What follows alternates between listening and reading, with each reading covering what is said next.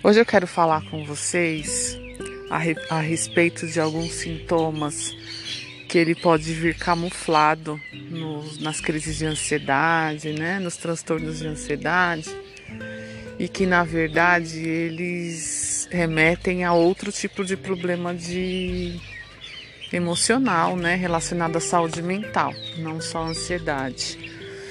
É importante a gente perceber que existem dois tipos de sintomas, né? Os sintomas cognitivos e os fisiológicos.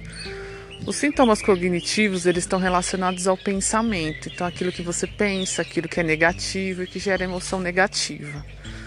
Os sintomas fisiológicos, eles estão muito mais relacionados a alterações químicas cerebral, né? E eles são muito mais graves. Por quê? Porque na medida que você começa a ter reações fisiológicas e você percebe que ele precisa de outro tipo de intervenção. Porque alteração fisiológica é, por exemplo, falta de apetite. Um dia você come mal, na próxima refeição você não come, no dia seguinte você deixa de comer de novo.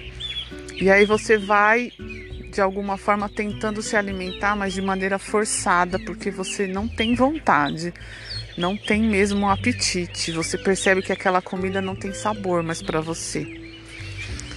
Isso pode acontecer esporadicamente, em algum momento ou outro, mas quando se começa a ter uma frequência, né, uma constância, é importante procurar ajuda psiquiátrica, porque a alteração fisiológica ela já se instalou. E aí você começa a emagrecer, você começa a perder peso. Isso é um sinalizador que você precisa de uma ajuda mais especializada em relação ao sofrimento que você está vivenciando hoje.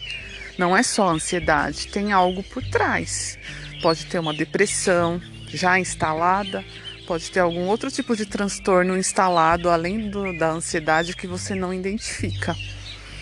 Então, é importante a gente entender que essas alterações fisiológicas elas, elas ocorrem, elas precisam de medicação, né? Por algum, algum período, por algum tempo, né? Depende da avaliação do médico psiquiátrico. E aí tem também a questão da higiene do sono, que a gente também precisa entender que gera alteração fisiológica, né? Se você não dorme, se você não consegue dormir, não tem uma noite tranquila, tem insônia, você não tem um dia produtivo, você fica sem energia, o seu cérebro não descansa e você tem perdas durante o dia, né?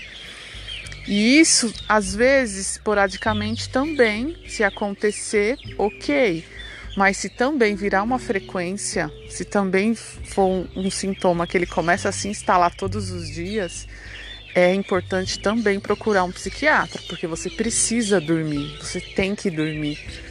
E aí talvez seja necessário também uma prescrição de medicação.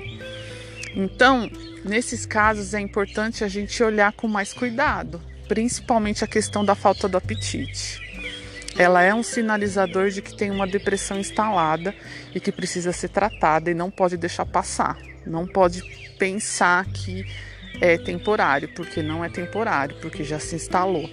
Vamos ver, vamos avaliar.